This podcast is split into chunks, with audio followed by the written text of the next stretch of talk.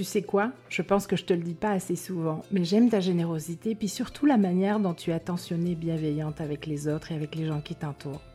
Ça, c'était un petit compliment pour moi, juste pour moi. Vous savez ce qu'on dit, hein Charité bien ordonnée commence par soi-même. Alors gâtez-vous, mais Noël ne peut pas être non seulement une période égoïste. Alors une fois que vous serez passé un petit peu de pommade, honnête et bien méritée, pensez à gâter quelqu'un ou même quelques-uns de votre entourage. Les compliments, ça fait du bien à celui qui les fait, mais aussi à celui qui les reçoit.